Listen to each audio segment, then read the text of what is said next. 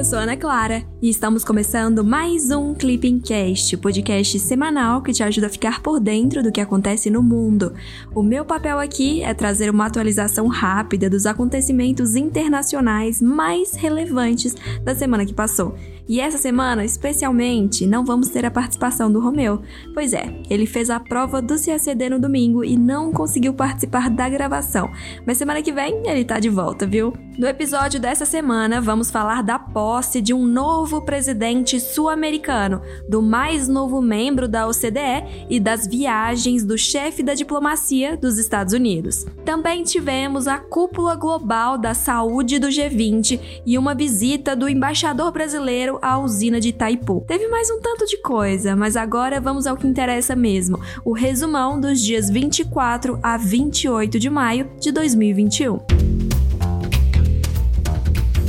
América Latina e Caribe. Na segunda-feira, dia 24, o economista Guilhermo Lasso assumiu a presidência do Equador, marcando o retorno da direita ao comando do país sul-americano após duas décadas de hegemonia da esquerda o ex-banqueiro herda um país em crise econômica, social e de saúde. Para você ter uma ideia, o Equador é o sétimo da América Latina em número de casos confirmados e mortos pela Covid-19, sendo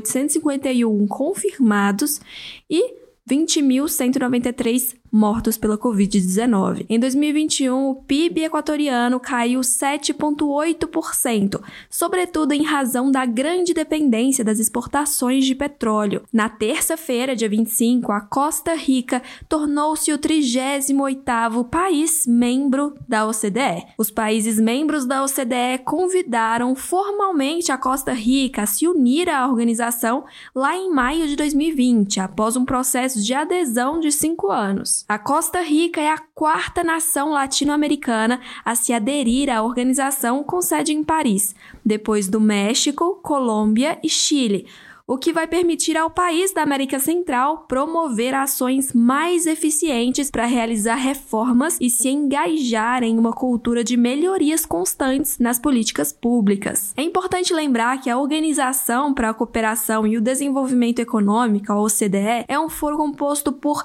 37 países dedicado à promoção de padrões convergentes em vários temas, como questões econômicas, financeiras, comerciais, sociais e ambientais. A OCDE é a sucessora da Organização para a Cooperação Econômica Europeia, OCEE criada em 1948 para administrar os recursos do Plano Marshall. Depois, em 1960, o Canadá e os Estados Unidos aderiram à organização que no ano seguinte seria sucedida pelo CDE. Institucionalmente, a organização tem três órgãos principais: o Conselho da OCDE, onde Estados-membros decidem por consenso, os comitês e o secretariado. Em seu primeiro mandato de cinco anos, o belga Mathias Corman é o atual secretário-geral da organização. Nas últimas décadas, diversos países em desenvolvimento têm buscado aderir ao CDE, uma vez que o ingresso na organização equivaleria à obtenção de um selo de qualidade, que poderia estimular investimentos e a consolidação de reformas econômicas. Em 2020, a Colômbia concluiu seu processo de acesso à organização. China.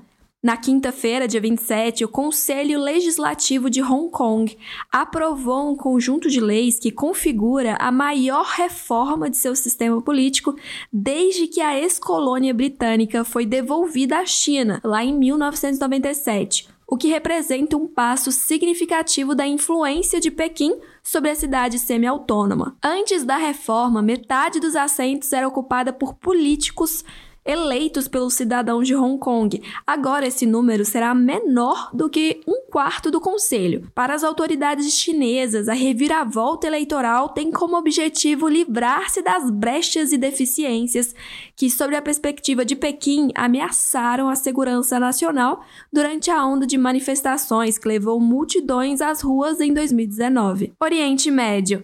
Na sexta-feira, dia 21, Israel e Hamas chegaram a um cessar-fogo na faixa de Gaza. O processo negociador recebeu os bons ofícios do Egito e do Catar pelo fim das hostilidades. O governo brasileiro reafirmou sua confiança que as partes envolvidas se engajem na implementação dos compromissos firmados e trabalhem pelo restabelecimento da calma, além de ter reiterado sua disposição de contribuir para a estabilidade regional. O Brasil manifestou repúdio ao lançamento indiscriminado de foguetes a partir da faixa de Gaza, que tem como alvo a população civil e o apoio ao direito israelense de defender-se e de proteger sua população de tais ataques. Finalmente, a chancelaria brasileira reiterou o compromisso do Brasil com a resolução pacífica do conflito, de modo a permitir que ambos os povos vivam em paz, segurança e prosperidade, dentro de fronteiras seguras e internacionalmente reconhecidas. Na terça-feira, dia 25, o secretário de Estado norte-americano Anthony Blinken, em visita a Jerusalém,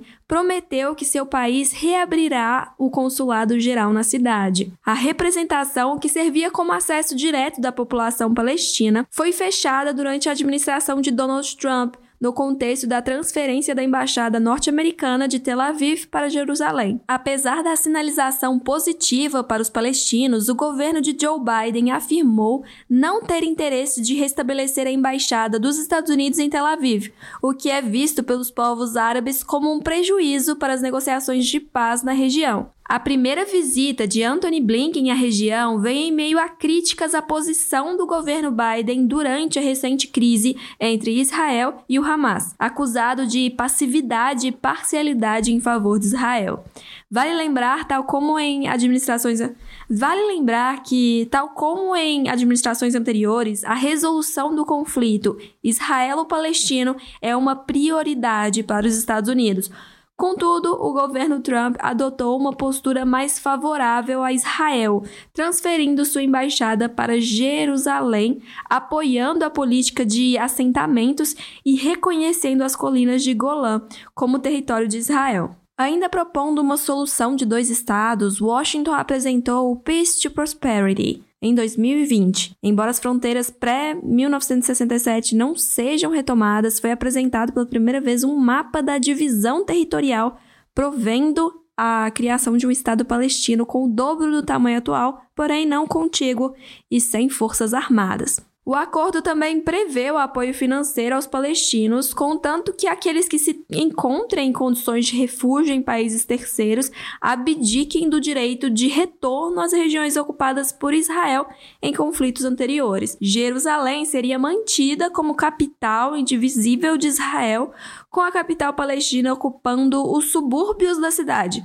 fora da barreira de segurança que separa Israel dos territórios palestinos. A proposta foi recusada pela autoridade palestina, pela Liga Árabe e pela Organização para a Cooperação Islâmica. Infraestrutura e logística. Na quinta-feira, dia 27, o chanceler do Brasil, Carlos França, conduziu uma comitiva de embaixadores estrangeiros em visita a Itaipu Nacional. Participaram os embaixadores de Alemanha, Austrália, Dinamarca, Espanha, Estados Unidos, França Índia, Reino Unido e União Europeia. Além de permitir conhecer Itaipu Nacional e suas ações de sustentabilidade, a visita servirá para apresentar o planejamento do setor elétrico brasileiro, com ênfase na incorporação de energias renováveis e nas oportunidades de cooperação e investimentos que se abrem com a modernização do setor e a transição energética. Em 2021, o Brasil, juntamente com outros parceiros internacionais, foi indicado como um dos países líderes do diálogo de alto nível das Nações Unidas sobre energia, iniciativa que visa contribuir para o cumprimento do Objetivo do Desenvolvimento Sustentável 7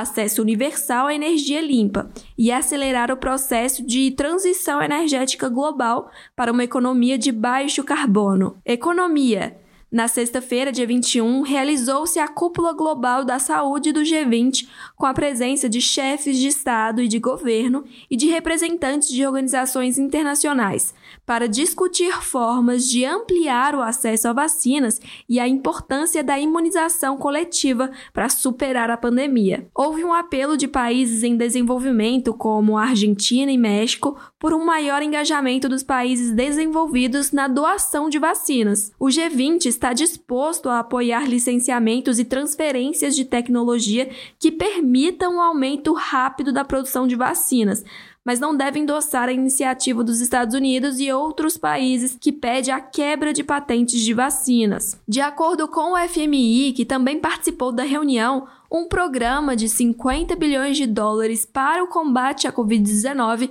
poderia imunizar 40% da população mundial até o fim de 2021. Nesse contexto, a União Europeia comprometeu-se a doar 100 milhões de doses de vacinas contra a Covid-19 para países de baixa renda. Vale lembrar que o Grupo dos 20 foi criado em 1999 em resposta às crises financeiras do México lá em 1994, na Ásia em 1997 e na Rússia em 1998. Inicialmente tratava-se de um fórum de diálogo informal entre ministros de finanças e presidentes de bancos centrais de economias desenvolvidas e emergentes para enfrentar os desafios relacionados à instabilidade estabilidade do sistema financeiro internacional.